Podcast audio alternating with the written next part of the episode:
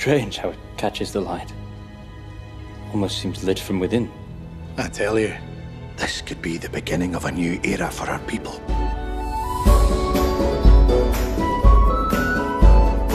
Almares, senhoritos e senhoritas, o meu nome é Pedro. Encantado. Chocolate. Meu nome é Ai, Torres. Não peguei referência, droga. Nunca viu chocolate com já, pimenta? já vi, Amém, bem. Já vi, mas eu não lembrava desses detalhes. Pô, Meme dos anos 80. é, tá... E eu sou o Gigalad. Nossa. De acordo com o Guilherme. Ensinando coisa errada aí. Olá, viajantes do Tumba do Balim. Eu sou o Pedro, diretamente do Vale do Pontar. Olha só a voz do homem Você chega vê? humilhando todos nós. Que isso, velho? Não, a, do Torres não dá pra comparar, não. Torres é Que isso? Não Profissional. é nada. É profissional. isso aí, senhoras e senhores. Estamos hoje com a Gi Pati, nossa figura oculta, artista do Tumba. Muito obrigado, Ti. Sensacional, Gi. Prazer é todo meu. E estamos também com Pedro Volterra, nosso colaborador de longa data lá do Vale do Pontar. Seja bem-vindo de volta, Pedro. Cara, é um prazer enorme estar aqui no Tumba. Poxa, viajar de tão longe lá do, né, do, do continente pra cá e tá, tá sendo uma é, hospedagem maravilhosa. Tamo junto. É um prazer muito grande ter vocês aqui e hoje nós vamos falar sobre fofoca. Vamos então continuar com as nossas análises semanais, né? Hoje o episódio da vez é o episódio 4. Então fica com a gente, né? É, desde já eu queria agradecer muito pela audiência aí da galera. O pessoal tá gostando muito, dando muito feedback bacana. Muito obrigado. Sem mais delongas, vamos então para o episódio. Episódio 4, A Grande Onda. A grande onda.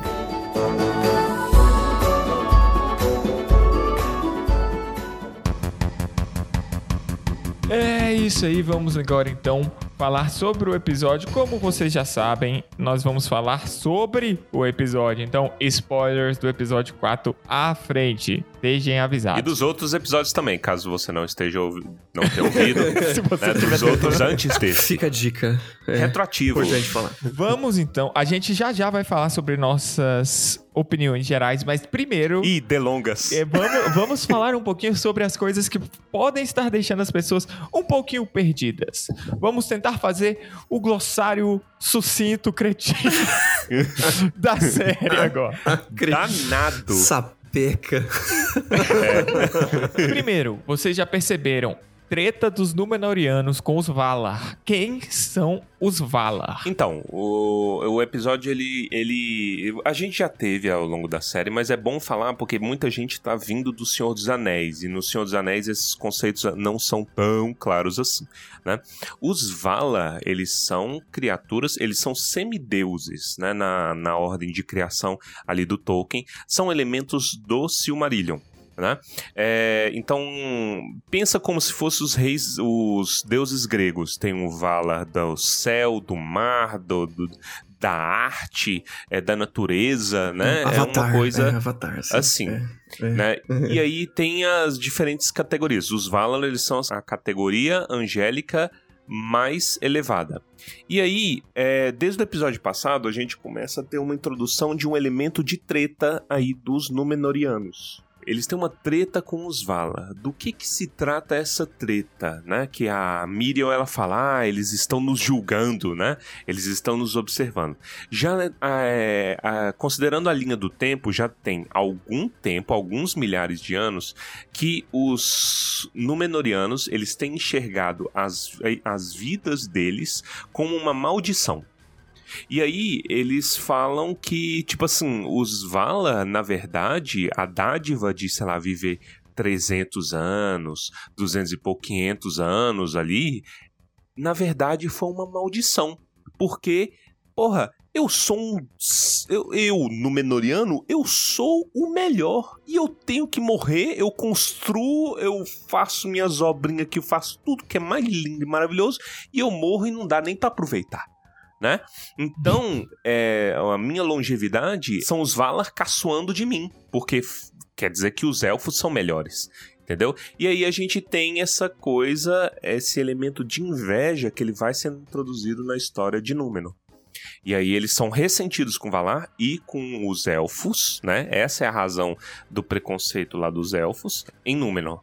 Então essa é, esse é o decaimento moral. Isso aí, Númenor que a essa altura já está dividida em dois grupos, os que são a favor e os que são contra os, os elfos. Isso é, deixa, é, é deixado meio implícito no episódio quando o Isildur começa a falar élfico e diz, nem todo mundo, nem todo homem. É, então- Nem todo Númenoriano. É tipo assim, é quando é, eu faço tipo, conteúdos também, eu vejo essa questão de precisa de um background, né? Bom, a gente vai falar acho que ao longo do episódio. Mas, tipo assim, é, Uhum. exige muito background e não tem coisas explicadas ali na série. Isso me incomoda um pouquinho, mas enfim. Sim, sim. Não, até pra mim é difícil, porque eu assisto e aí eu fico enchendo o Guilherme de perguntas. Eu falo, o que, que Então, é isso? Quem é, é, fulano? Quem é esse é. fulano? Eu acho onde assim, ele veio? ou eles passam a explicar, o negócio vai complicar. Mas enfim. E outra coisa que é apresentada aqui, e que vocês já viram ela lá no Senhor dos Anéis, é a Palantir. E essa Palantir aqui, em específico, ela guarda uma, uma memória não. Ela tem. Ela leva uma previsão do futuro, que no caso seria a queda de Númenor. E. O que são as Palantir? Quantas nós temos? Palantiri, né? Que é, é o plural de Palantir. Olha pra você ver. Ensinando português aí pras Uh. pessoas. Né? É, professor Pascoal. Exato. E aí, elas são. Eu não lembrava disso. Elas são criação do Fëanor. Entendeu? É o Fëanor que criou, O- ah, muito provavelmente, as Palantir, né? Cuidado aí com a Palantir. teia, hein? Quem é Fëanor? Gente, Fëanor é Quem um é homem muito importante. É um elfo muito importante. Amigo do meu ele pai. é uma figura polêmica. Precisamos de um episódio inteiro pra falar sobre ele. Isso, ele já é citado no último episódio ali como um, um carinho aí em quem já conhece o Silmarillion. Quem não conhece fica nessa de que ele é um cara mítico aí e tudo mais, né? Em tempo nós vamos falar dele. Mas aí, a, a as Palantiri, elas foram presente dos elfos quando eles ainda eram amigos dos Númenóreanos, né? Os elfos visitavam, tinha Casa Delfos, que é uma ilha ali pertinho, né? Era um- um- um- uma comunidade de elfos que ia e voltava o tempo todo pra Númenor. E eles deram de presente, falaram assim, pô, toma aí essas dádivas maravilhosas pra vocês. O fato é, é que existiam bem mais, não se tem um número exato, bem mais que sete. Vocês vão lembrar que a Miriel fala assim, ah, tem sete Palantir. Não, não tem sete. Aí resta ver se esse é o cânone que eles escolheram ir na série, porque série. existe esse problema, né?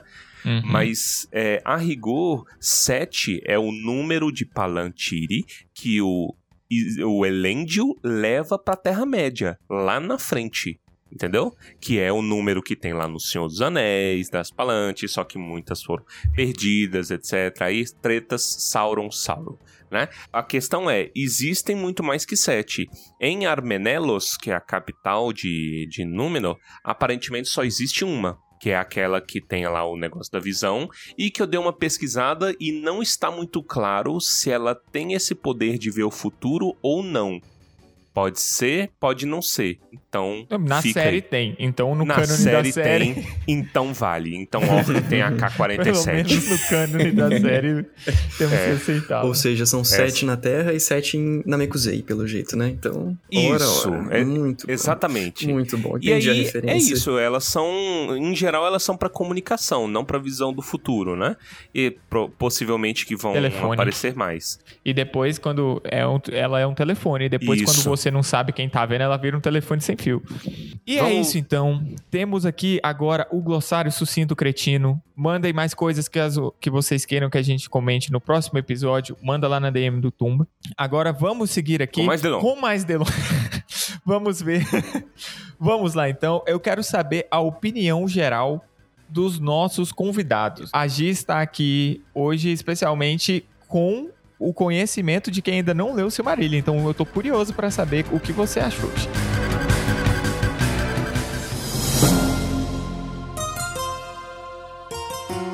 Estão querendo me testar. Essa é a verdade. Sim.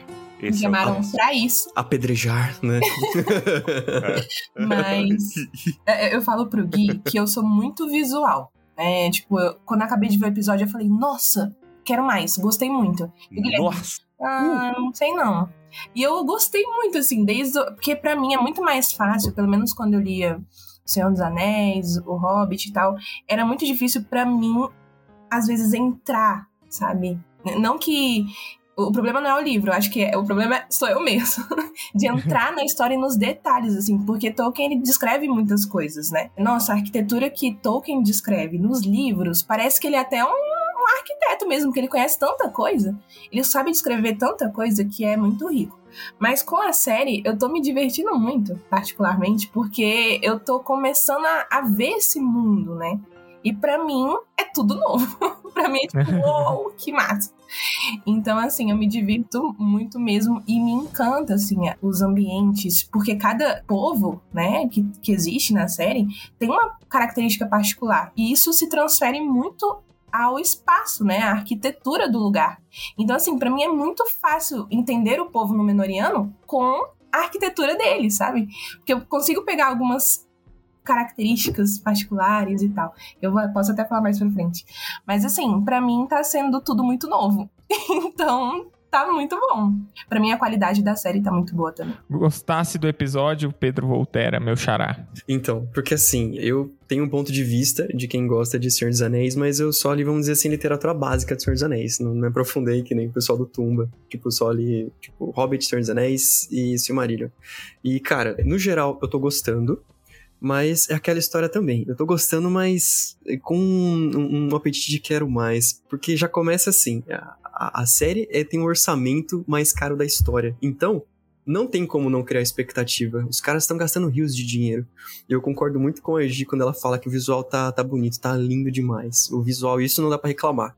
Isso quem reclama, ou uma pessoa ali que tá tendo uma, uma percepção deturpada, né? Pra falar do modo educado a coisa, ou se não, né? ou, ou, ou se não, a pessoa é hater mesmo. Eu não tenho que falar do visual da série. Mas, porém, todavia, esse quarto episódio traduz um pouco do que a série está sendo até agora, que eu acho que ela tá tendo um ritmo que poderia estar tá sendo mais dinâmica a série. É claro que quando a gente fala de, por exemplo, filmes do Senhor dos Anéis, os filmes não são, pô, não é um filme de Velozes e Furiosos, não é uma coisa frenética. É um negócio mais cadenciado. Mas eu acho que, por exemplo, o ritmo não tem como não comparar também, né? O ritmo é mais dinâmico dos filmes e eu acho que tá faltando um pouco de dinamicidade e esse episódio traduz bem isso. Eu gostei mais do terceiro até então. Eu acho que o terceiro é, traz elementos novos para a série. É, é, mais bem dirigido. Eu ia até perguntar para vocês se a direção do terceiro e quarto são diferentes, porque o terceiro, para mim, foi o melhor episódio até agora. E eu achei que o negócio ia alavancar, mas nesse quarto deu uma, eu acho que uma leve decaída. Eu espero que agora. Então, eu tive é, uma sensação parecida com a do Pedro. Para mim, o melhor episódio até agora foi o terceiro. Ele colocou as coisas tudo lá em cima para mim. É. Eu também senti uma desacelerada nesse quarto. Eu acho que especialmente porque o plot o ritmo do terceiro é tão acertado. Uhum, exato. É sempre assim, quando vai chegando no meio do negócio. Vai dando uma enrolada, né? E a primeira temporada de uma série é sempre mais complicada nesse sentido. Eu entendo. Mas eu também tenho grandes expectativas de que tudo fique mais dinâmico com o passar do tempo. E isso vai ficando mais difícil com a quantidade de núcleos, né? Igual, eu comecei a animar é... com o episódio 4, aí eu vi o preview e já tá falando de outro núcleo, eu tava tipo, porra, eu queria ver o que, que ia acontecer aqui, sabe? Eles vão falar, será que vai pular de novo? Porque já é sei lá quantos núcleos. Então, é.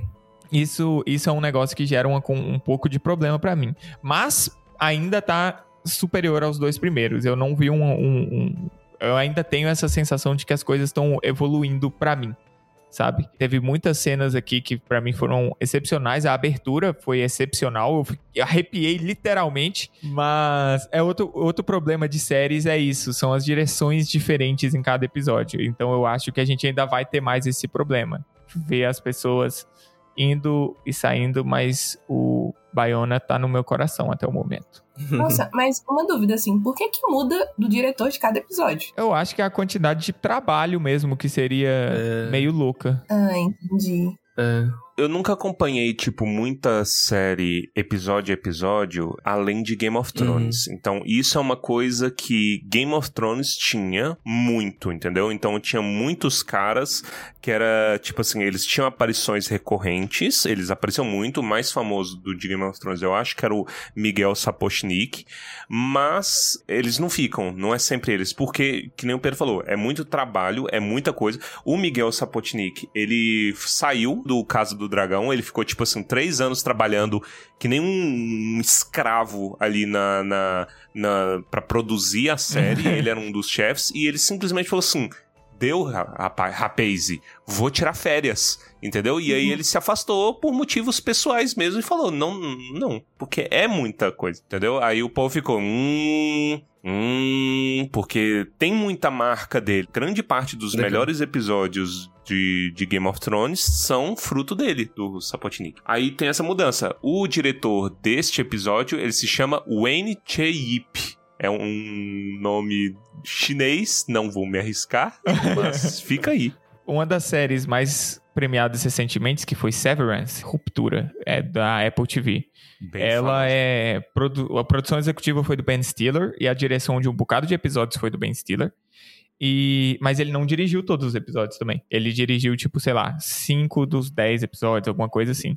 Então eu acho que a prática em si ela é realmente comum. É. Eu não, não sei se é só isso por causa de excesso. Não, e o Witcher também. O Witcher rolou a mesma coisa, vários diretores. Então. É, não, não tem muito pra onde fugir. E o Witcher também, primeira temporada, show de horrores, né? Dá pra ver. Meu Deus do céu. Ai, não vou falar. Mas não é uma coisa Star Wars, né? Que é tipo assim, tem diretores diferentes entre os episódios e eles não comunicam entre si. Nós não somos babunos.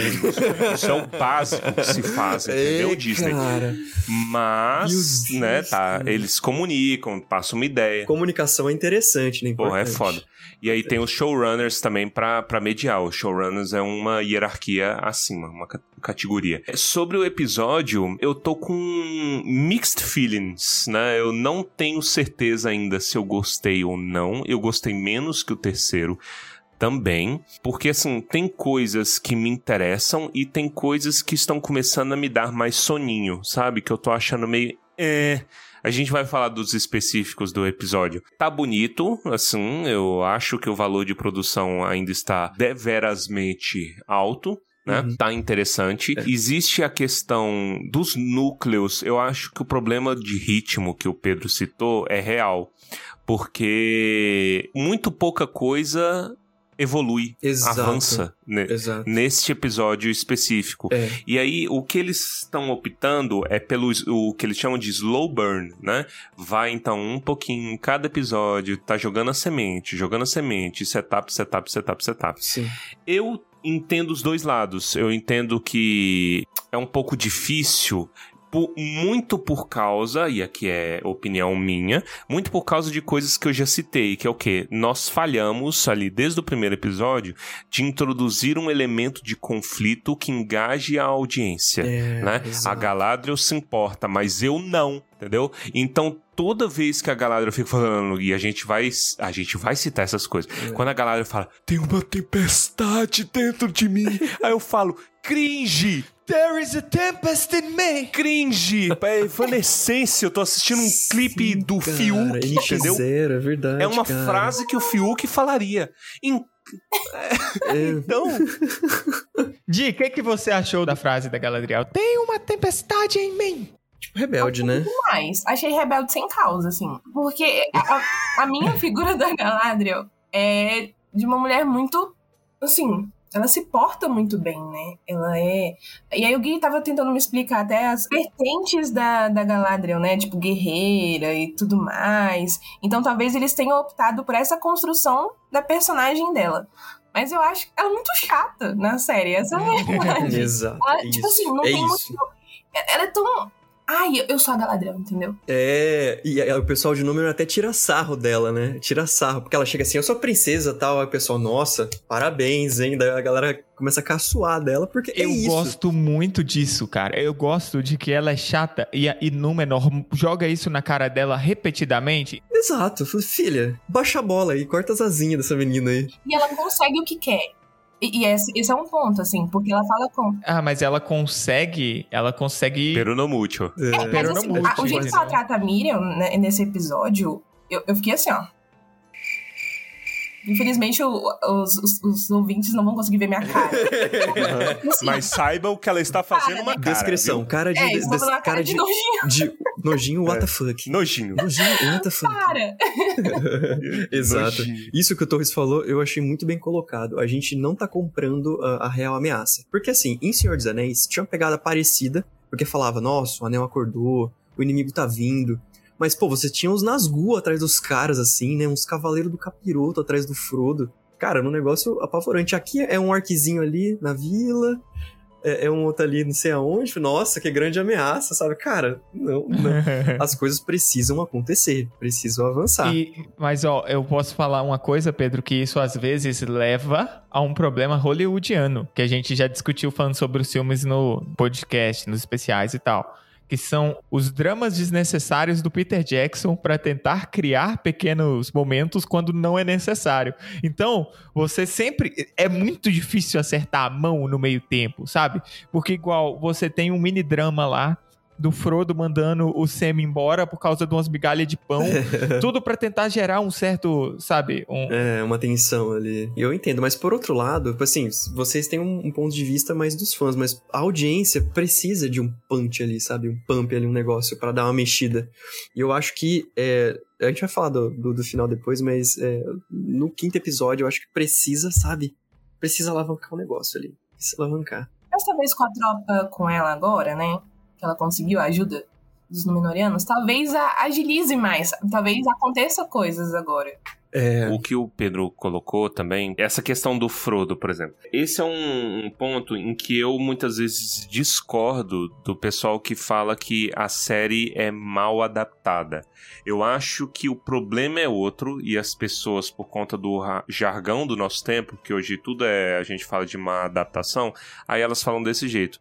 Eu não concordo que ela é má adaptada, porque esta não é a coisa que ela está se propondo a fazer. Se você me falar que a Galadriel é má adaptada, eu vou falar, concordo.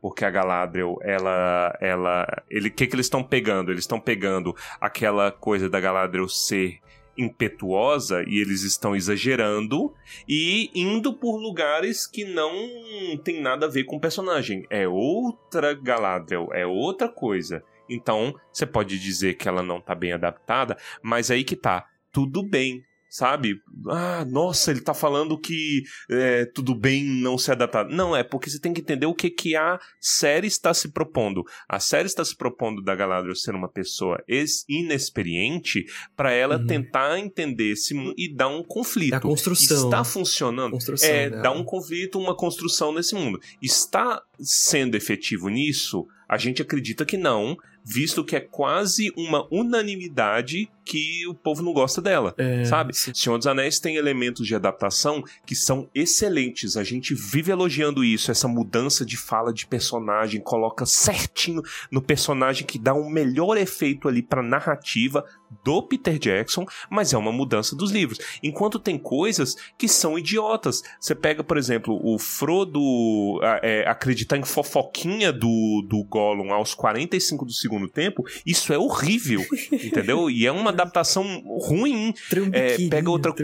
Outra coisa, todo mundo sempre questionou o, o, o Rei dos Mortos. O Aragorn tem uma bomba nuclear nas mãos, que é o Rei dos Mortos, que resolve tudo e joga fora. É uma adaptação, porque na, nos livros não, rola aquilo daquela, daquele napalm, né, de mortos queimando todos os, os orcs. Dito isso, não tem tanto problema assim, porque funciona pra narrativa. Você entende, ó, eles foram derrotados e acabou. Entendeu? E, e o filme não deixa de ser um dos melhores filmes do mundo porque tem problema de adaptação. Então a adaptação não é a palavra certa pra criticar essas coisas. Você pode falar, tipo assim, de haver uma carência de sentido, de escrita ruim, aí tem as nuances. Mas é só pra colocar na, na pedra que essa eu não acredito que seja uma crítica muito válida. What authority do you speak, Elf? That of your people. Or are you a castaway, grasping for a handhold in a tempest? There is a tempest in me. Arrasou, bonita. Puta que pariu.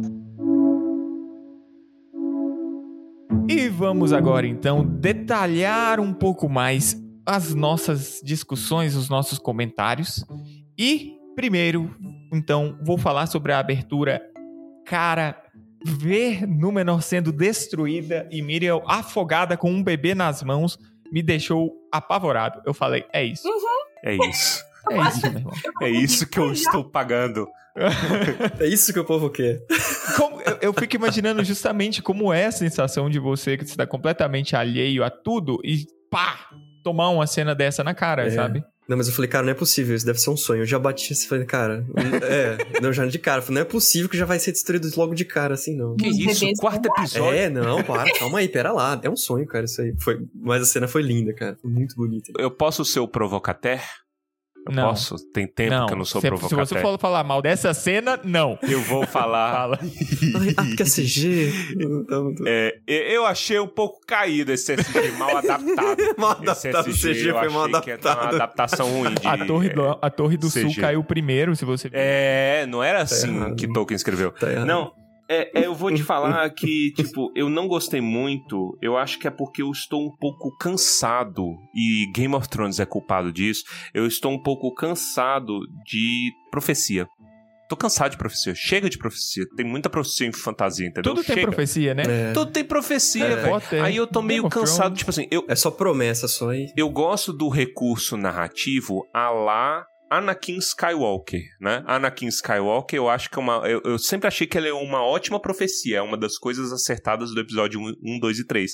Que é uma profecia mal interpretada e que o caminho que ele escolhe, aí em se tratando da Padme, pra fugir do destino dele, né? Da, dos sonhos que ele tava tendo dela morrendo, acabou sendo o caminho mais rápido que ele tomou pra matar a Padme. Mas isso né? é Harry Potter. É a mesma coisa. Poesia É. mal interpretada aqui. pá, pá, pá. Por isso que eu falo que chega, entendeu?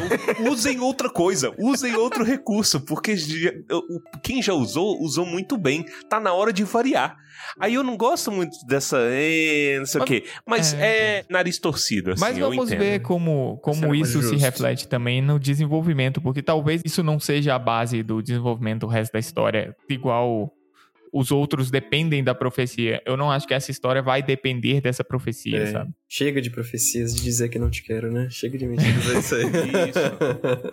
Isso, chega, chega. Exatamente. Todo mundo tá usando. What authority do you speak, Elf? That of your people? Or are you a castaway, grasping for a handhold in a tempest? There is a tempest in me. Arrasou, bonita. Puta que pariu. Continuando aqui, como os outros episódios, a gente vai seguir no núcleo até o final, viu, gente? E depois a gente muda de núcleo. É, vamos falar só Númenor, só Arondir, só Hobbits, entendeu? Não tem hobbits, Termina- mas tudo bem. É, eu tô. Pra mim, os anões são hobbits. Tudo é- tudo é falar dos anões por último, que é o melhor. Continuando, então, a gente tem a apresentação um pouco mais apropriada do filho do Farazon. Isso também é uma criação da série, assim como a filhinha do, do Isildur. E, do temos. Farazon. É, do, do próprio Farazon, ele é introduzido aqui também. Sim, sim. E gen- De forma genial, o cara, velho. O, o cara é um monstro da política. Político. Ele é, sabe que você controla Marx. as pessoas através do álcool, entendeu? Então ele chega, fala e manda, e manda vinho na boca delas. Acabou. Ora, ora. Outra opinião, eu, eu vou falar essa e eu dou pro. é, Dou pra passo quem? a palavra, dou pro, pra galera. Eu vou falar que eu não gostei dessa cena. Eu acho que essa é a pior cena Meu Deus, que Tolkien está se revirando no túmulo. Porque ela é. Eu achei ela muito mal feita. A ideia eu achei maneira. Eu não sei se vocês concordam, mas claramente aquele discurso inflamatório do, do carinha horrível lá da franjinha de Nero nazista, né? que tá com o olho roxo, ele. aquilo ali é forjado. Não sei se vocês tiveram essa impressão também. Como assim? Aquele, ah, elfos, ah, contra os elfos, somos contra os elfos, somos contra os elfos. Aquilo dali é forjado pelo Farazon. Entendeu? Isso É, tá- era pra, pra cena ficar pior, porque pra mim ela tá ficando melhor. Não, não, isso é melhor. Isso é o ponto alto da cena. Isso é o ponto alto da cena. Eu tô, eu tô acariciando antes de bater.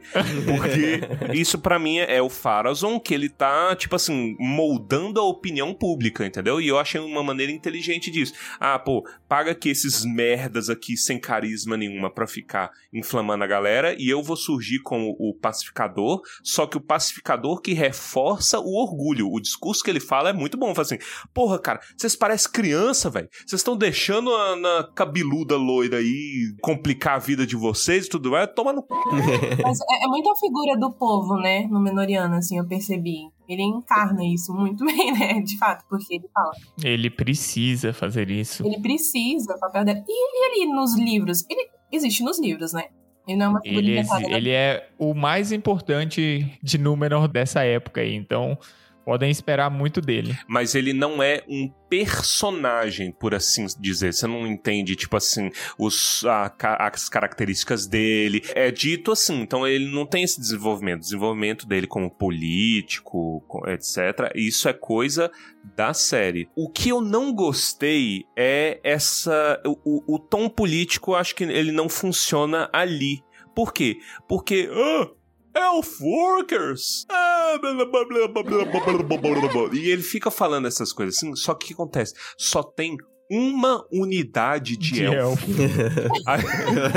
pois E é. o cara já tá.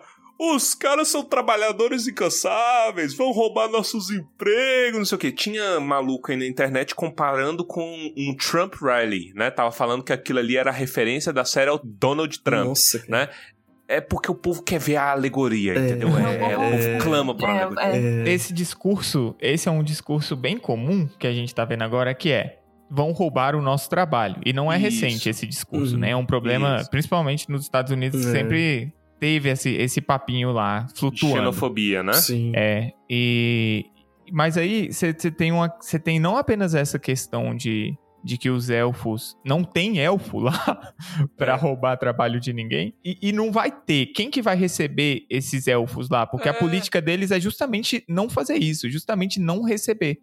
É. Então, a única coisa que faz sentido é ele tá, ele tá pensando no futuro. Tipo, ah, se vocês começarem a virar amiguinho de elfo, Uhum. vocês vão começar a receber elfo aqui e isso vai acontecer. Então, Mas no discurso inflamado, isso não fica.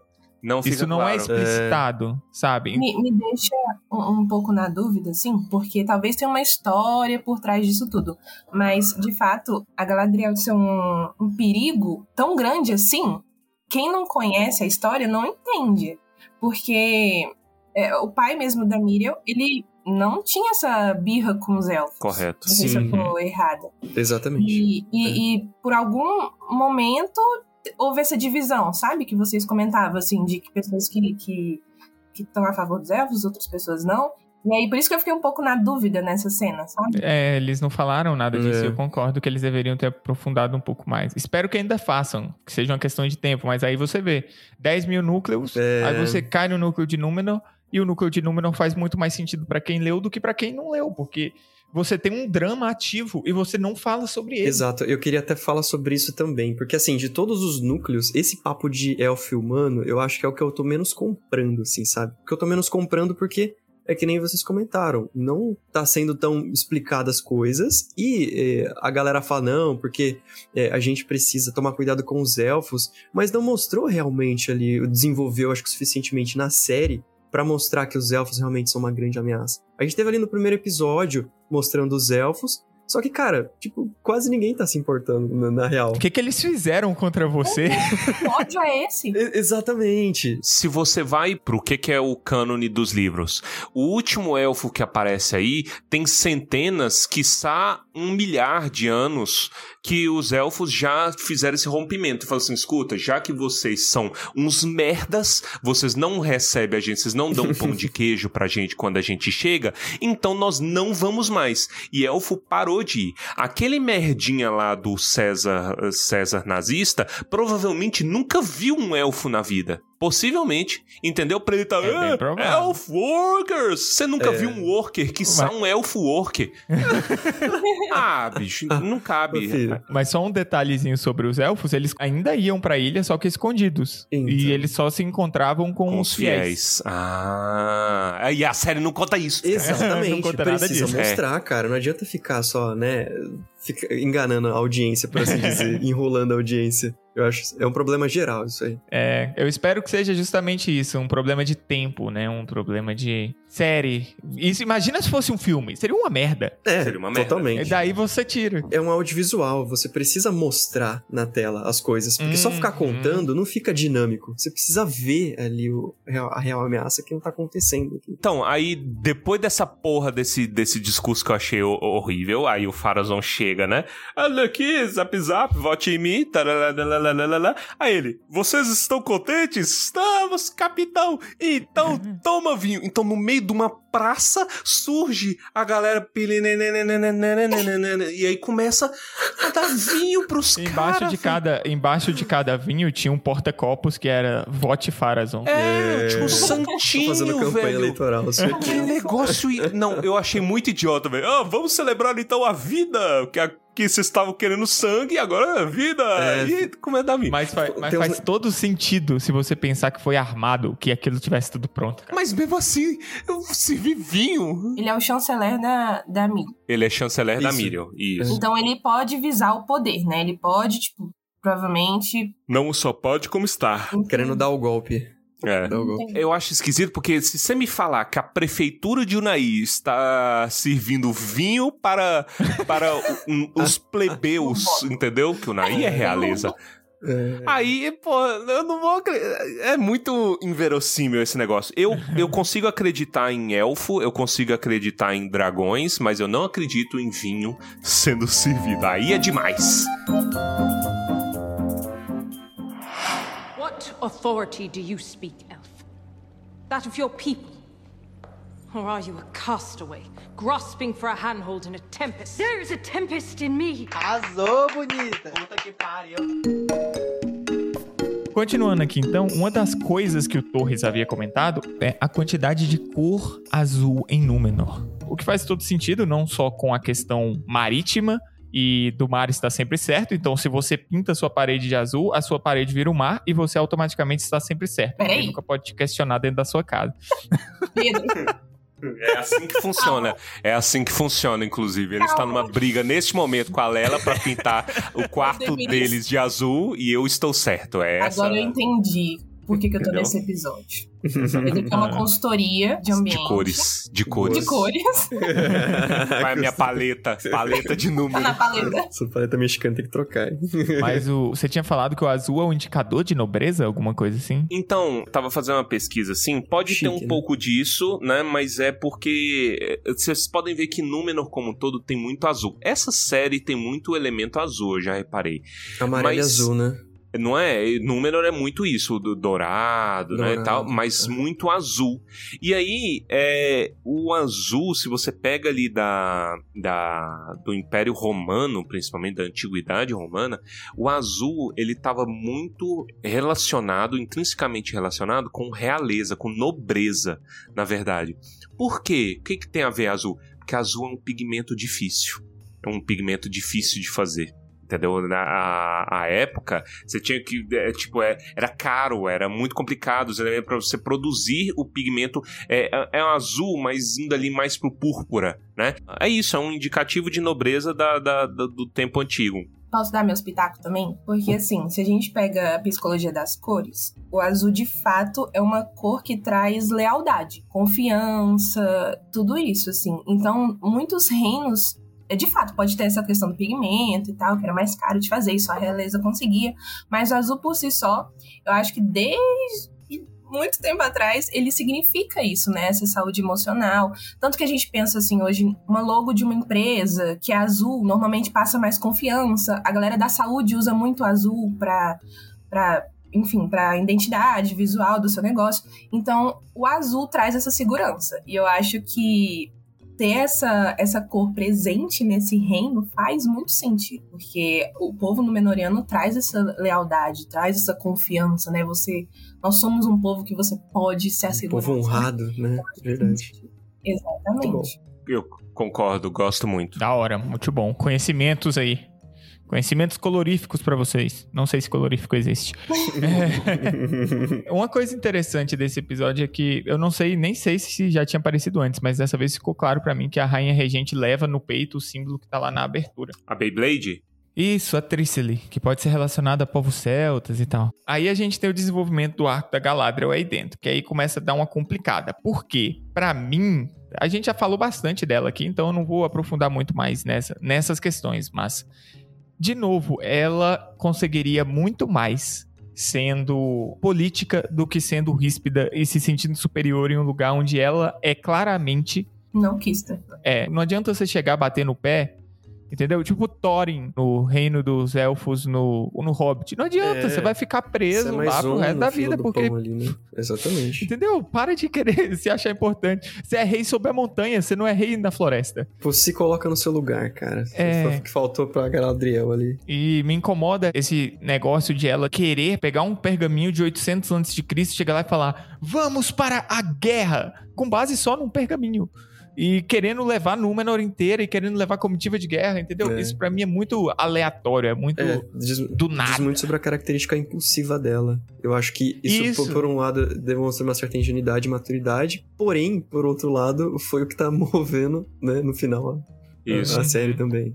É. Fa- faca de dois legumes, isso aí. Ah, é, e eu adorei o Pedro ter trazido como referência o Thorin. Olha pra você ver, porque o Thorin, é, mesmo no Hobbit, aquela, aquele trem descarrilhado que foi o, o, o Hobbit, este era um elemento de tensão. Por quê? Porque você, espectador, sabia que anões odeiam elfos. E isso tem um setup ali, e elfos odeiam os anões, né? Tem um setup nos filmes também, né? Ah, preconceito com os elfos, preconceito com os elfos. Então, quando ele encontra o Thranduil, é um elemento de conflito e tensão, né?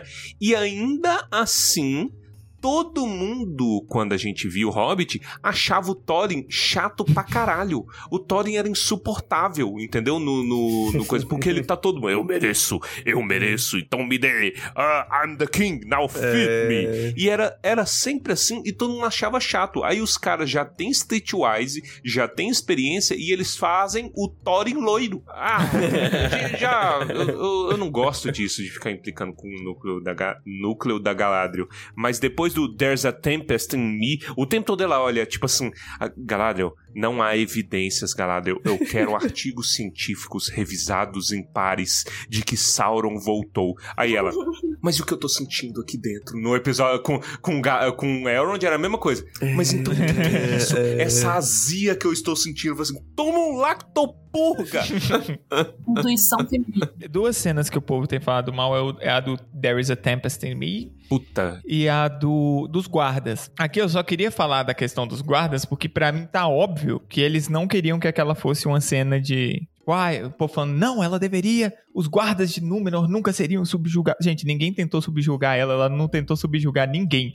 Claramente é uma cena de simplesmente, tipo, foda-se, de aceitação, de ela querendo ir embora, os caras sem saber se podiam ou não bater nela, e o Farazão do lado tomando a mesma decisão. Ah, Só você que fala- e é o Farazão, nem é guardinha. Você fala quando, quando ela saiu da prisão? É, ela ali? sai e Ah, joga tá. os caras dentro da Ah, cela tá. e tranca os caras. Primeiro que os caras nem estão trancados, o Farazão tá ali, é só ele ir lá e abrir. É, essa, sabe? É eu, um- eu retiro o que eu Pois é. disse. Essa foi a pior cena da série, que do, do ano. Essa foi a pior cena. Porque, Pedro, ela não joga eles na, ce- na cela. Eles vão andando.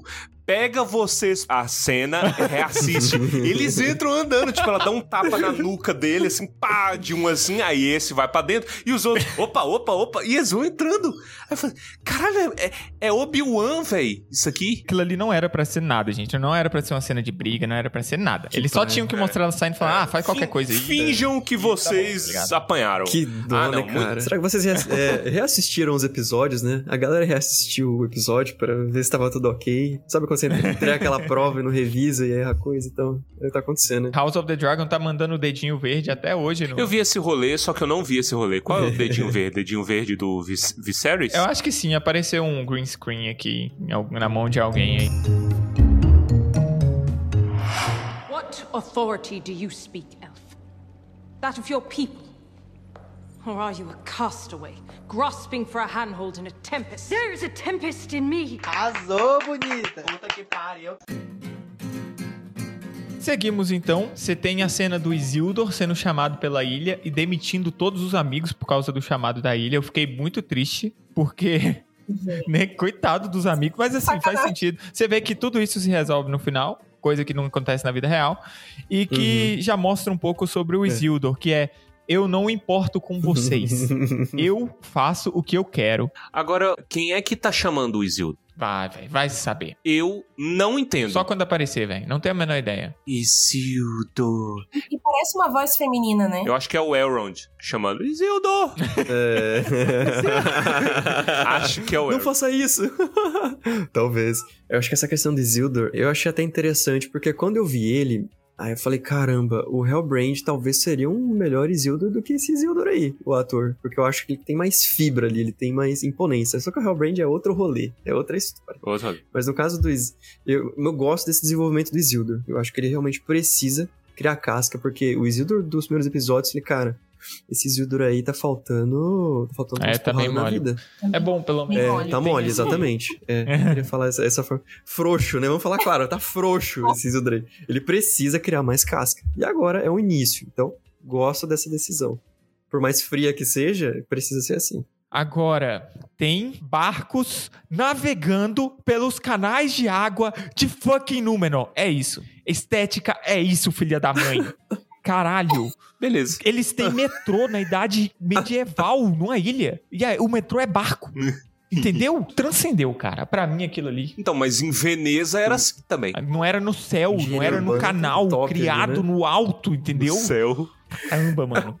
Estética. Aesthetics. Eu gosto. Em termos de estética, Númenor ainda tá impecável, cara. É, é bem maneiro.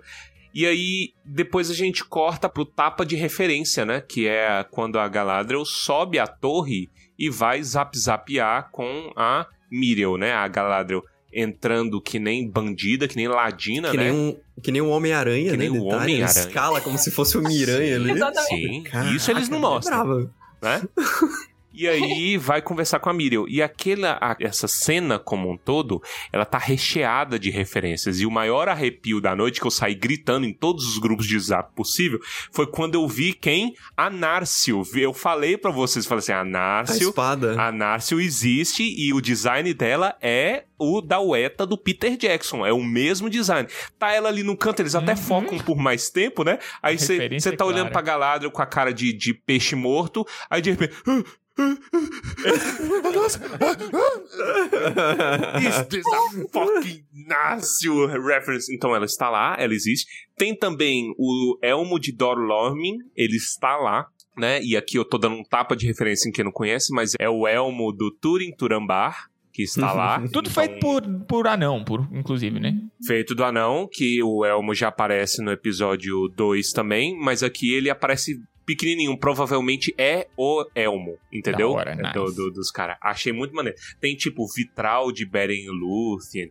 Então logo se vê que ali é, um, é uma torre, é um lugar que o rei tá ali passando mal, tá trancafiado, indesejado, né? Só que é um lugar que tem muito respeito a elfo e muito respeito à história da humanidade, né? É, é, na Terra-média como um todo. Então tem mitos, tem etc. Tem muita coisa maneira. E é interessante que seja justamente esse cenário. Eu achei bem bacaninha. E aí a gente tem a cena da Galadriel com o rei. É, teve. Ah, a cena da Dragon Ball lá também, né? Da, da Dragon Ball do Capiroto. Que a Galadriel teve aquela visão e falou: Não, sou muito valente, né? Que Excesso de confiança, né? Eu vou aqui, tô tranquila aqui na visão, eu já, já usei, né? Tá, Vai, vai toda na arrogância e toma aquele susto. Eu gosto lá. muito disso, de, da arrogância da Galadriel levar. Na maioria das vezes resulta em tapa na cara dela em Númenor. Eu posso dar uma surra de Pascoalito aqui? Tem uma coisa interessante que é o Palante. Tar Palante, ele está na cama agonizando. Né? E eu achei curioso isso, eu estou um pouco confuso porque eu não me lembro realmente. Então eu trago aqui a discussão para o ouvinte para vocês também. Por quê? Porque é dito que o Tar Palante, ele é um dos fiéis ainda, ele é o último rei fiel, então ele respeitava os elfos, ele respeitava a cultura, ele queria retomar as coisas como elas eram no tempo de Euros, né? Que é a, a galera sabia é, andar no caminho do bem.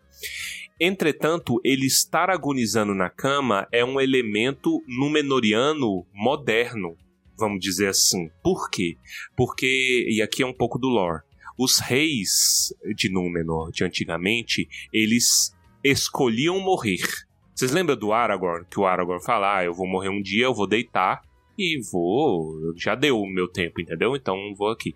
Essa tradição do Aragorn, ela é de número, porque os reis, aos reis era dada essa, essa dádiva aí de deixar as coisas em ordem e os Valar que me levem. Então eu deito, repouso e durmo e, e, e faleço com honra e com dignidade. Eu tô respeitando o tempo dos Valar né?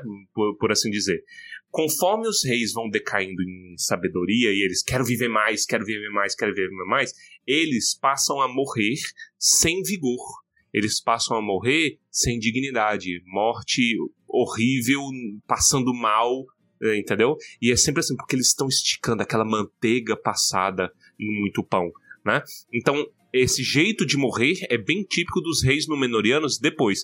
O Tarpalante, sendo um cara mais sábio, me confunde um pouco ele estar agonizando. Eu acho que ele seria um cara que deitaria para morrer, entendeu? De deixar os negócios em ordem. Talvez ele não esteja deixando justamente porque ele acha que o negócio dele ainda não acabou. Não tá em ordem. Não tá em ordem né? Porque Númenor está decaindo. E ninguém sabe que ele tá nessa situação, né? Tanto que ele volta no final, né? Quando tem toda aquela atividade paranormal, o olhinho dele abre no final do episódio. É. Provavelmente então é isso. Ainda tem coisas a fazer ali. Vai que ele tava guardando as forças dele para quando ele tivesse que agir. Eu gostaria que essas coisas fossem discutidas também. Tipo assim, ah, nós decaímos, mas ainda tem tempo, tem muita série para rolar. Vamos ver se vai ter. Dessa cena aí é bom ver a Galadriel conversando com a Miriel, é bom ver a Galadriel assumindo os seus, seus BO tipo, fiz merda, foi mal, pelo menos uma vez, né? Mas mesmo assim eu tô com a Gi nessa história de que eu acho muito estranho uma comitiva inteira de escolta indo com ela pra Terra-média do nada e Achei muito estranho esse final. É, um Deus Ex Machina ali. Parece que o roteiro não conseguiu ajeitar certinho. Ah, vamos colocar dessa forma e vamos ver o que vai dar. Assim, mas tem a questão da, das folhas caindo, né? Também da árvore. É. Então talvez isso tenha aberto os olhos da Miriam, assim, tipo, eita, vai vir. pegou a visão? Ela pegou a visão. Pegou a visão. É. Pegou a visão lá que ela teve, É. o sonho e tal. E ela viu, não, melhor, melhor ela voltar. E aí eu tinha pensado que, eu até perguntei pro Gui quando acabou o episódio, que talvez o que tivessem feito eles resgatarem a Galadriel de volta foi a, a árvore mesmo, né? Foram, foram as folhas caindo. Mas eu, eu tinha pensado que provavelmente a tempestade, tudo já ia. Tempestade não, né? A visão já ia acontecer. Aí o Guilherme, não, não. Porque remete isso, né? As folhas caindo. Então a tempestade, o, o maremoto aí, tá vindo aí. Mas na verdade, não. Tipo, coisas ruins acontecem quando as, peta, quando as folhas caem, né? Então, ter tirado a Galadriel do, do rolê, árvore sinalizou. O, o que eu, eu acho meio assim é porque, teoricamente, esta árvore era pra estar caindo as folhas 24/7, entendeu? É o tempo todo, porque a decisão de levar a Galadriel também é ruim. De, de da galera ir pro sul, entendeu? Eu acho, e aqui é predição, que esse vai ser o começo da supremacia militar de Númenor. Entendeu? Que isso é dos livros. Númenor percebeu que falou assim: irmão, nós somos deuses. A gente faz o que quer. Nós somos gorilas de 370 quilos. Entendeu? E aí eles começam essa visão colonialista. Né, que vai.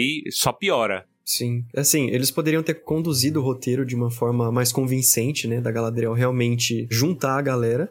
Mas eu acho que no final da temporada a Galadriel vai falar pra todo mundo, tá vendo? Jogar na cara de todo mundo. Eu avisei vocês, né? Eu acho que já que eles. eh, A Galadriel ela tá tão rebelde dessa forma.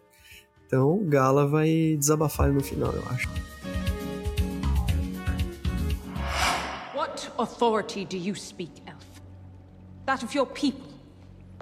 Or are you a castaway, grasping for a handhold in a tempest? There is a tempest in me. Arrasou, bonita.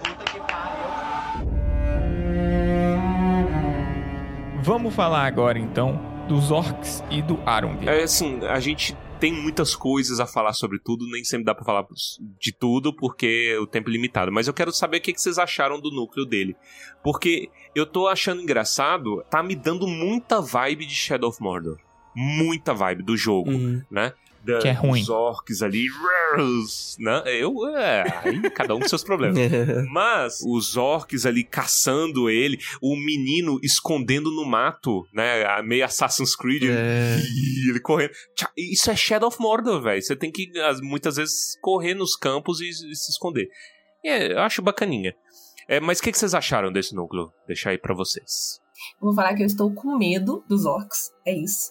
Não estou dormindo à noite. É, sim, tem um clima de suspense, acho interessante isso, né? Assim, Cara, e eu acho eles violentos mesmo. A parada é tensa, assim. Eu gostei muito. A gente viu a cara de Ada, né? É verdade. Uncle Benjen! é verdade, nós finalmente. E, e ele tem a orelhinha de elfo. Não sei se é, um- se é de elfo mesmo. Mas ele tem a orelhinha. Eu falei, hum, caraca, será? O que que é isso? O que que isso significa? Vai. É, Ele é elfo, acabou. Não tem outra. Ele, é- ele tem orelha de elfo, ele tem estilo de elfo, ele tem Fala de elfo. o nome de elfo, então não tem como. Ele, ele é um. E- e- Mas ele é o pai, né? É, eu, eu, ia, todos. eu ia falar isso. Dizem que ele é o primeiro ali a ser corrompido e que, de certa forma, tem a ver com a origem dos orcs. Essa é uma das, um Sauron. dos- uma das possibilidades. A fala dele talvez entregue um pouquinho isso daí, porque logo no começo ele tá discutindo, e cara, eu gosto muito do Arondir. Ele tem uma cara de besta, de elfo, que é muito boa, velho. Ele é o que mais entrega. Pra mim, ele tá O sendo melhor elfo o da melhor série. elfo. Isso é indiscutível. Ele tá sendo Fazendo bem. o melhor elfo. Fazendo legal. Você consegue ver as engrenagens dele trabalhando. Então, logo ali no. no ele, ele tá a própria Nazaré, velho, que nem a gente. Tipo, o, o Adar vai falando, aí ele já começa. Ah, onde você nasceu? A Beleriand. Beleriand era né, a Terra-média ali na Primeira Era. Hum, interessante ele falar disso. E aí, o, o Adar, ele fala assim: Ah, tu nasceu no Rio? Tu nasceu perto do Rio? Aí eu fiquei pensando que Rio seria esse. Rio de Janeiro. É, Rio de Janeiro? Ah, né? E aí, onde eu chuto, eu tô chutando aqui. Que ele pode estar se referindo, porque ele falou, ah, eu nasci e tal, muito antigo. Você vê que o Adar, ele é velho, e eu chutaria que é Cuivienen, esse lugar. Meu Deus, tô xingando em rede nacional. O que que é isso? Um horário nobre. Saúde. Cuivienen é a Lagoa do Despertar, é onde os elfos nasceram. E é do lado de um, de um curso d'água, ali, do final do curso d'água. Entendeu? E ele fala: Ah, eu lembro de como é. Os elfos nascem, só existia estrela, não existia sol, nem lua, nem, nem nada. E aí os Vala começam a chamar ele, né? Eu acho que ele tá entregando com esse discurso que ele é, é um dos primeiros que nasceram e que se ele é essa figura paterna, por que, que eles te chamam de pai? Provavelmente a teoria procede de que ele é o proto-orc. Ele é um orc, Uhum. ele é um elfo que foi preso, capturado e corrompido para se transformar em orc, mas ainda não plenamente, né? Talvez um experimento que deu errado. Isso é coisa da série, tá? Mas é, é interessante ver eles explorarem essas coisas. Eu tô Gosto. on board nisso aí. Sim, eu esse gosto. núcleo tá muito, muito Uhum. bom. E tem outra coisa, Sim. eles dando peso à morte de um orc. Isso pra mim coloca como ele não pode ser Sauron, como não tem como ele ser Tem Sauron. uma humanidade aí. Isso, tem aquele toque de identificação que Sauron nunca vai ter com as criaturas inferiores. Ele se ajoelhar ao lado do orc, ele dá aquela a benção de morrer vendo ele, a cara, o orc vê ele, fica feliz. Cara, or- os orcs, eles vêm, eles se sentem aterrorizados pela, pela imagem dos seus senhores. E no Senhor dos Anéis, em várias passagens a gente tem isso explicitado. E pra mim aquela cena, isso é algo que só existe em série, cara. Não tem como você dar esse tipo de profundidade, a profundidade que a gente tá tendo nessas coisas, com tempo muito limitado, sabe? Eu gostei muito que tenham dado atenção a isso e que E que logo depois já vem os orcs sendo orcs de novo. Pegando a armadura e tentando distribuir a armadura que é a dos. Nossa, muito bom, cara. Esse tá, tá perfeito legal. pra mim, isso aí. E, e eles falam um termo também, né? Eu até tinha escrito aqui. Não sei se foi um orc que falou mesmo. Não parque Gugu. É, no- Alguma coisa. Vocês sabem Não. isso? Não sei, eu acho que é vá com o diabo. com o diabo. na língua do- dos orcs. Mas não tem isso nos livros, nem nada, assim. Não que eu me lembro. Deve ser é parte da linguagem dele. Tem um Instagram muito bom que tá trabalhando com, com traduções de élfico, trabalhando, trabalhando com traduções de, dos anões. E agora, inclusive, ele fez um post sobre os pergaminhos que, o, que os Númenóreanos mostram no final, que é uma, legal, é uma cara. linguagem que não foi desenvolvida por Tolkien, eles só pegaram O Adunaico, né? isso, que eles só pegaram e fizeram a tradução direta. Tolkien não, faz, não fazia isso, ele criava uma linguagem. Que legal, cara. Mas o nome do Instagram é É élfico, etc. Você pode pesquisar junto aí, arroba élfico etc. Você já vai ver aí o, o trabalho dele. Muito bacana, cara. Eu gosto muito. Vamos indicar aqui. Isso aí, um abraço pro Saulo e obrigado pelo conteúdo de qualidade. E eu tô aguardando ele falar de orc também, que é élfico, etc. Mas vamos ver se ele fala.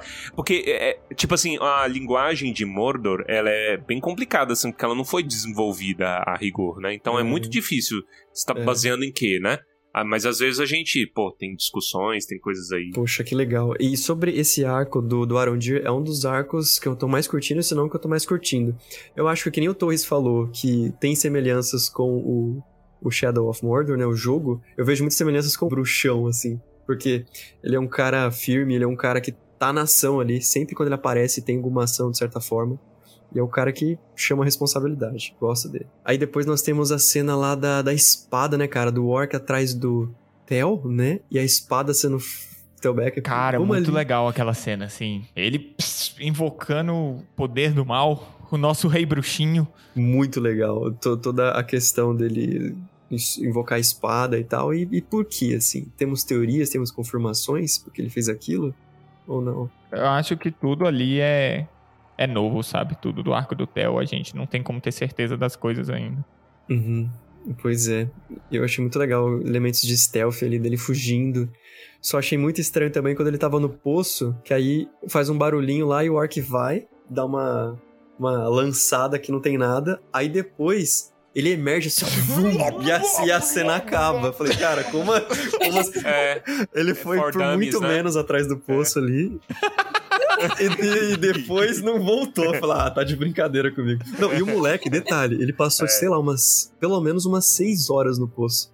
Eu, eu teria pegado uma pneumonia, É. teria ido morrido lá dentro. Ali. Falei, cara, você pelo viu, amor de Deus, cara. você viu esses dias no Twitter? Eu, eu não lembro se era menina, acho que foi uma menina que ficou, sei lá, 12 horas Ah, no é, show do pra um- alguma coisa do Rock in Rio e que a mão necrosou, velho. Não Aquele necrosou, não. A, a mão assim. só ficou simplesmente completamente. É porque a Gi fez uma cara de que realmente a mão da menina caiu, não foi? Não. Só que a mão ficou tão enrugada que transcendeu. Eu também achei. Prometo, achei também. Falei, como assim? Que porra de chuva é essa, meu irmão? Que que é isso, velho? É radioativo o negócio. Mas é, era pra ele ter saído assim, entendeu? Todo miado. Tal qual. Mas, gente, esse é um mundo em que a Galadriel deu a volta na Terra-média, tal qual Pedro Alves Cabral, a nado. Então tudo é possível. Não, isso é uma coisa Saca. dos espaços, né? Que, que me, me confunde, assim. Porque tudo parece tão perto. Tudo parece tão. Eles não estão do dando essa sensação de, de transferência. Esse é o maior É. defeito, eu Nossa. acho que. é. É- é- Esse defeito fica gritante no núcleo do Durin. Uhum. Porque, tipo assim, ah, vamos lá em casa do um. Blup, aí vai pra casa do um a pé, entendeu? É uma distância muito grande é, de é, Eregion até Casadum. O que mais você quer pontuar aí sobre o Arondir? A legolagem. Eu sempre fico tão satisfeito quando eu vejo a legolagem. E eu queria pontuar uma coisa pra vocês. Eu acho muito engraçado como o Arondir, ele sempre faz as coisas que a Galadriel faz um episódio depois e melhor. Tudo que a Galadriel faz. Então a Galadriel luta com cabriolagem, com legolagem lá. Aí ele vai e faz, e ele faz melhor, é mais orgânico. Aí a Galadriel fica sete minutos no slow motion, enquanto ele fica sete minutos no slow motion, mas é maneiro. Essa cena, inclusive, eu gostei. Eu sou hater de slow motion, odeio. Parem de imitar o Zack Snyder. Mas eu achei interessante porque, pô, eu não tinha reparado que a flecha tava caindo justamente no, No Theo. Né? Uhum. Aí ele cai, pega e já joga. E não só isso, como o design do som é maneiro, porque o som é um som Uhum. abafado. E aí os- as flechas acertando nos caras, o somzão abafado. Eu gosto disso. Legolagem Essas é as ótimo. nuances. Gosto também. É a legolagem. Legolagem. Mas uma coisa que eu, que eu achei interessante foi Adar ter liberado o Armin, sabe? Assim, pode ir lá falar pro povo que eu tô chegando. É, ele é, é esse o nível de grandiosidade dele. Eu tô cagando pra esse alfinho, velho. E você não é nada nem ninguém. E aqui tem aquela que pra mim é uma das melhores cenas do episódio. Os orcs na beira da, da floresta e o céu nublado. hum, foi bonito. Cara, aquilo pra Foi, mim ti- é foi poesia. tipo é Michael poesia Bay, assim, iluminação ao fundo, Foi- Transformers o negócio. Não, é, mas sabe o que eu senti nessa cena? Como, se- como se o sol fosse uma proteção divina. Eu, eu tive essa percepção, assim. Sim, você- De que, tipo, não seria possível ser salvos com aquele tanto de orc atrás deles. Mas aí surge o sol e eu falo, cara, Apesar deles terem arco e flecha, hein? Eles têm arco e flecha. Por favor, atirem neles! É, e até cai, mas até cai umas Mas flechas demora. no começo. Exatamente. É pra Né? dar, Mas- é pra dar o tempo é de bonito. contemplação, o, o tempo Blade Runner de você contemplar a cena e ficar feliz. Fica a dica. Eu acho que a imagem do, do post tinha que ser essa. Boa. Outra coisa legal foi que citaram a Montanha da Perdição, Orodruin. Isso é muito sutil, é muito. É muito. Eles nem usam o nome Montanha da Perdição, porque não, não, não é uma Montanha da Perdição ainda. É, porque seria élfico. O nome é élfico. Aquele lugar ali é um lugar como qualquer outro. Então é isso, são todas as vilas evacuadas desde onde eles estão até a Montanha da Perdição. E aqui você tem a construção de Mordor, as- a fundação do mal sendo criado ali. Uhul! Da hora! Só uma coisa que eu confundo é porque Orodruin, a rigor, você sabe qual que é a tradução de Orodruin? Montanha do Fogo Vermelho. Ou Olha só. Montanha Flamejante. E a então gente ela já ela era um vulcão ativo Ela já era um vulcão ativo, em algum provavelmente. momento, né? né, em algum momento. Então fica aí, ela não é, sei lá, a Montanha da Perdição realmente é uma, um termo posterior. What authority do you speak, Elf? That of your people? Or are you a castaway, grasping for a handhold in a tempest? There is a tempest in me. Arrasou, bonita. Puta que pariu.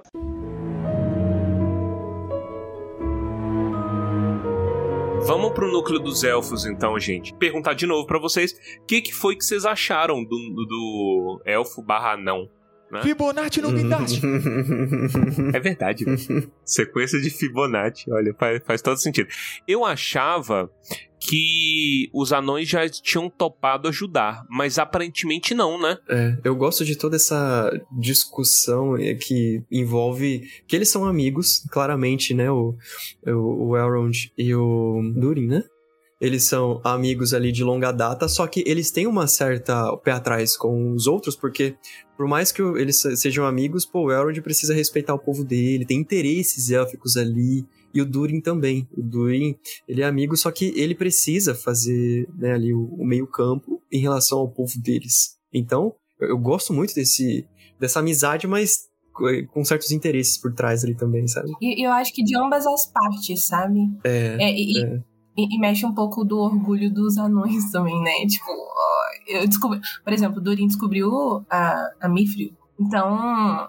Cara, isso é uma coisa grande. Será que eu vou confiar para este elfo que acaba de chegar, que não foi no, no nascimento transferido, É, enfim, casamento, é. essas coisas. Então acho que é, é entendível esse pé atrás, É. sabe? Tanto de um quanto de outro. Tanto que. É. Ai, qual é o nome da mulher? Do Durin. Diza. E isso, ela, tipo, mente pro Elrond. É, é. Eu, eu gosto muito desse arco, assim. É, Gui, me perdoe, mas o Elrond é fantástico. É Porque me perdoe. Crush, crush, me perdoe. Ah, entendi. crush. Gente, eu, eu- já, já adiantando, né, a cena do pai do Durin. Cara, ele ter dado aquele conselho. eu achei muito. Cara, foi muito bonita aquela cena. Eu até arrepiei, emocionei, assim, de que de fato, aquele orgulho do anão, sabe? Do Durin, tipo, ah, é aquele velho, não sei o que lá, trará. Cara, respeita o seu pai, sabe? Ele é seu pai, ele tem uma história, sabe? Ele te ensinou muitas coisas e ele sabe o que é certo. Então, o Aaron de ter mostrado isso também pro, pro Durin foi importante ali, sabe? Foi, foi muito uma relação bonita. E, e Sim. É, assim, o peso emocional das cenas de Casadum, ela é, ele é infinitamente maior do que do restante da série. É. Às vezes a pessoa pode até ficar um pouco confusa, justamente pela mudança de núcleos, né? Aí do nada, momento de laço paterno, né? Mas eu achei muito efetiva e muito bonito. É, o, o diálogo, a escrita, ela melhora consideravelmente quando se entra em Casadum. Né? E aí, eu- é é claro que seria uma coisa que o Elrond iria falar, né? Porque é, existe a dor dele, né, com relação ao pai. Ele perdeu o pai muito novo, perdeu sem perder, né? O pai ele foi afastado dele, então ele tá ali olhando pra mim no céu. Será que ele ele tem vergonha de mim, não sei o que? Que isso é, gente, isso é natural. Sabe, ter essa coisa, ah, eu não sou melhor que meus pais, etc, etc. E apesar disso tudo, de- dessas, eu daria tudo pra poder falar com meu pai mais uma vez. E você ainda tem ele aí, Ibra. É, Entendeu? sim, Então dá valor. Sim, Nossa, muito é bonito. muito Isso é élfico. família. é. Sabe o que eu percebo, assim? A, a áurea de Casadum, assim, é muito bruta, sabe? É, é muito também orgulhosa, É. bruta. E os anões, eles são assim. Então, eu acho que o Aaron de ter chegado ali, ele trouxe essa sensibilidade. E é muito nítido na Verdade. série ver essa, essa dualidade de... De raças, de, personalidades. povos. Visões de mundo. é. É. E, e ter juntado isso, encontrado, ficou tão... Ficou uma poesia mesmo. Ficou muito Ficou bonito. legal. Ficou Ficou- muito Gimli com Legolas, né? A dinâmica tá sendo muito bem emulada aqui, é verdade. E temos a questão do Mithril, né? Porque é um mineral ali, é uma coisa extremamente importante, porque vai ser usado pra Forja do Anel, né? Não tem como. É, e, e- e essa questão de ter aparecido, né, a. Vocês acham que vai chegar ao ponto de aparecer o Balrog no final? Ah, eu espero que sim, Eu- viu? Tomara. Eu não acho que é o mesmo Balrog. Porque Ih, aí não. o Ah. Balrog de Casa Doom, ele é só lá na Terceira Era. Se eles... É lógico, né? Com a compressão de tempo, Hum, talvez faça sentido. é. Mas eu acho que seria muito pouco tempo. Tal, só se eles dessem um. Se eles fizessem um salto temporal dentro da série, sabe?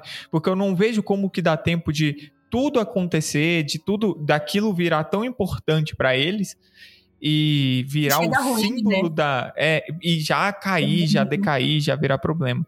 E se Então- for profecia, Pedro? Tá vendo Nossa, como cara, profecia não. fode tudo? Não, para Eu tô te falando, isso. profecia é muito chato. Ah, se ferrar. É muito É. chato. É, é, Isso que o Pedro falou tem toda a razão. Casadum, a treta de Moria, né? Moria significa abismo negro.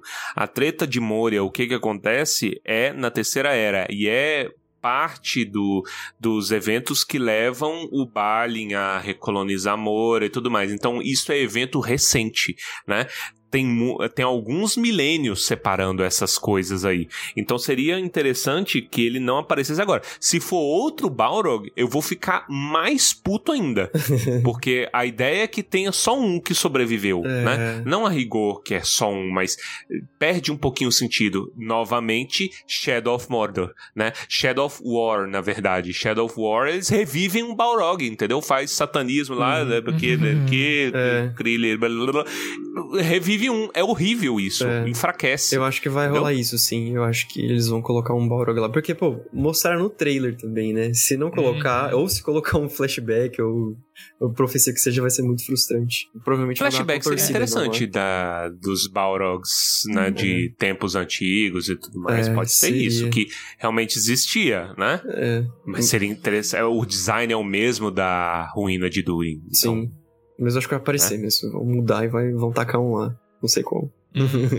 É, eu, eu não sei. É porque a gente ainda tem Sauron pra aparecer. Tem toda uma discussão sobre isso, talvez o Torres até saiba, mas eu acho que Sauron não tem poder de controlar Balrogs. Talvez na série ele tenha, né? Vamos saber.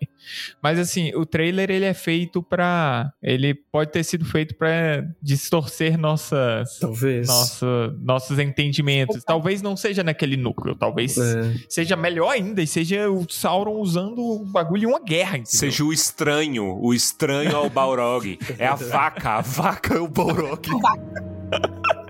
Pode ser. Mas sim, tem muita coisa que a gente não sabe e tal. What authority do you speak, Elf? That of your people? Or are you a castaway, grasping for a handhold in a tempest? There is a tempest in me. Arrasou, bonita. Puta que pariu.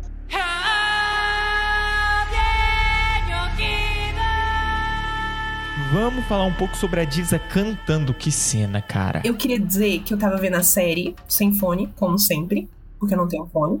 E a Disa começou a cantar. A minha mãe, Giovana, o que, que você tá vendo aí? eu achou que eu tava vendo algum- alguma coisa muito estranha. Gente, mas enfim, eu achei forte. Achei forte essa cena. Incrível, Muito incrível. O, o negocinho. Tre...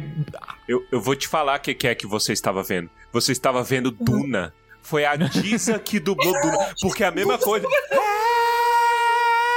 Por isso que o Guilherme odiou. Eu não odiei, não. Tá Eu achei, eu achei maneiro. Mas é porque eu ri muito que eu vi. Aí eu falo assim: caralho, é Duna. É a mesma coisa. É a Virou mesma você mulher. tá- Foi a não Você tá based. Eu sou based. Sensacional, né? Red pilado. É muita essência dos anões, assim. Os anões estão sendo explorados como jamais foram, né? E eu gosto É o melhor disso. núcleo, cara. É. o melhor núcleo. Tá Muito sendo legal. muito bacana. É. né, acompanhar os anões como um todo. Mas essa cantoria, eu não entendi muito bem o motivo dela. Isso é coisa da série. Segundo a série, eles têm um poder sobre a rocha. Né? E aí caiu, teve o problema lá da escavação de Mithril, ó, é perigoso escavar Mithril, etc. E foram soterrados uma quantidade X de anões, né? E aí a Disa canta pra é, pedir auxílio, entendeu? Então o ressoar quando ela fala assim, ah, a gente, pô, a gente faz o ressoar na pedra e ajuda a gente a entender onde minerar, onde não minerar, o que fazer. Então é ela pedindo, sei lá, Pra tentar localizar, entendeu? Porque som é assim mesmo, gente. Som vai e volta, som bate e reflete. Então, tipo assim, se você canta na pedra e aí em meio material muito denso, né? A propagação do som, olha a física aí, do nada. A propagação do som, ela espalha mais rápido, né? E aí quando ela volta pra você, como é que o sonar funciona? Você manda uma onda, né, sonora num lugar, ela bate no objeto e ela volta. Você, no tempo que vai e volta, você sabe a distância. Você sabe onde é que ele tá e possivelmente você sabe até a forma do objeto, você consegue localizar pelo jeito que ele volta pra você. Então, o ressoar é isso que, é- que ela faz. Então, tentar localizar os caras, etc. Eu só não concordo. Ó, o provocateur. Porque não pareceu pra mim uma cerimônia de trabalho. Me pareceu uma cerimônia ritualística. É, Ah, sim, sim. que eles tinham sabe, morrido, eu né? acho que- Parecia que eles tinham morrido. Pro- é, eu acho que eles estavam mais tipo, pelo amor de Deus, rochas, nós Libera queremos que eles. nossos homens saiam daí com vida. Vivos, é, eu acho. E porque porque tava muito ritual, cara. Tava muito aqueles homens do lado. Um velório, fazendo assim, voice. Eu concordo, é porque em Tolkien ciência e, e- e místico, né, e rito se mistura, entendeu? Então tem um pezinho no chão também, Sim, É é, bom ter, é bom você ter esse tipo de. saca? É tipo aquela frase. E é isso. né? É isso aí. O, o- o Isso místico é a ciência que não foi explicada. É o que dizem. é isso aí. Eu gostei demais, cara. Esse núcleo ali, muito bacana. Ele que leva a sério.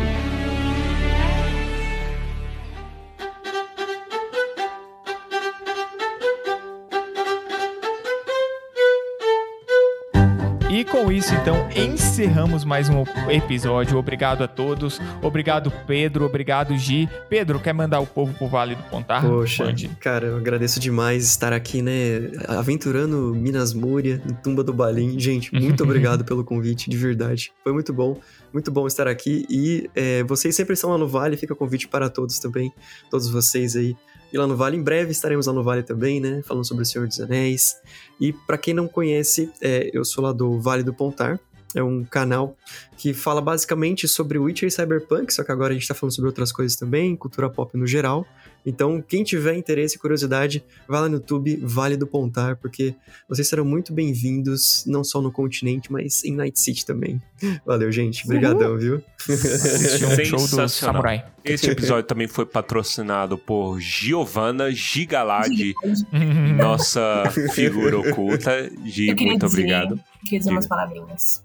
Diga Queria dizer que a figura oculta hoje não está tão oculta assim. Tem muito tempo que você não grava com a gente, né? Muito tempo, mas foi um pedido especial de uma fã do Tumba pra eu estar aqui. Olha então, É verdade. foi muito bom estar É. aqui hoje falando com vocês. Obrigada Beleza. pelo convite. Então é isso, gente. Vocês sabem os nossos canais, vocês sabem como chegar na gente. tumbadobalinha.gmail.com para você mandar seus comentários, o que, que você tá achando da nossa cobertura. é, é, se tá gostando, se te agradou, a gente fez glossário. Esse foi um episódio muito informativo, né? A gente falou então sobre elementos, etc, para ilustrar, iluminar também os conceitos aí apresentados no episódio. Se você gostou disso, fala pra gente, a gente faz mais, etc. É, eh, e é isso.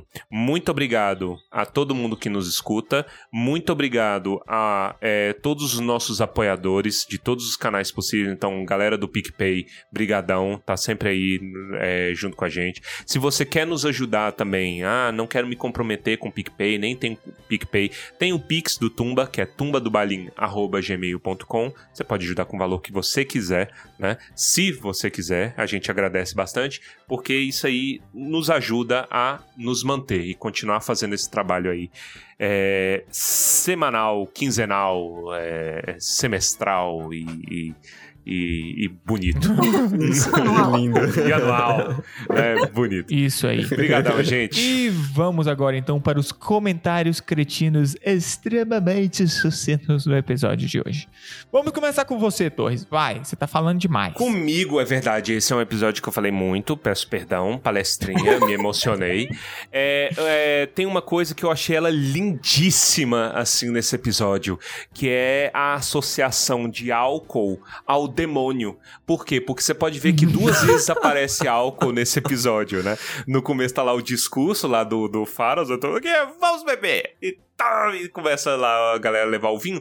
E no final, que o, o Theo tá lá com a perna quebrada, né? Ele tá lá zoando. Ai, nossa, furei minha perna. Hum, hum, hum, doendo aqui, não sei o quê. Aí surge o velho do inferno e tá com um maço de derby e uma 51 nele e fala assim: "Aê, Maço pá, de seus, seus problemas." É bebida, velho. Ele dá bebida pro, pro, pro Theo. Então fica aí a associação. Parem de dar bebidas pras crianças.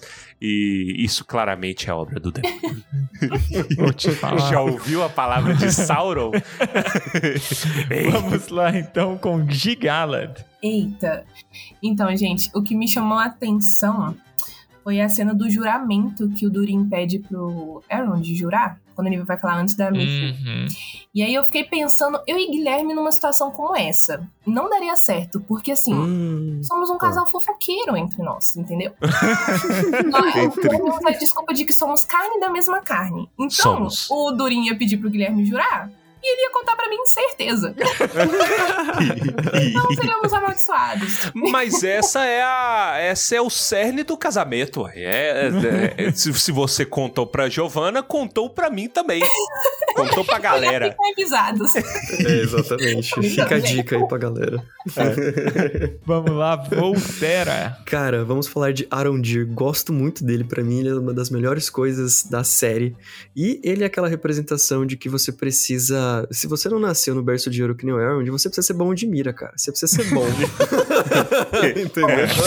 Que ficar fazendo poesia o quê? É, exatamente. Você precisa ser eficiente, precisa ser bom, porque senão você tá lascado na vida. E, Você e tá fica, lascado. fica a dica aí. Esse é o ensinamento.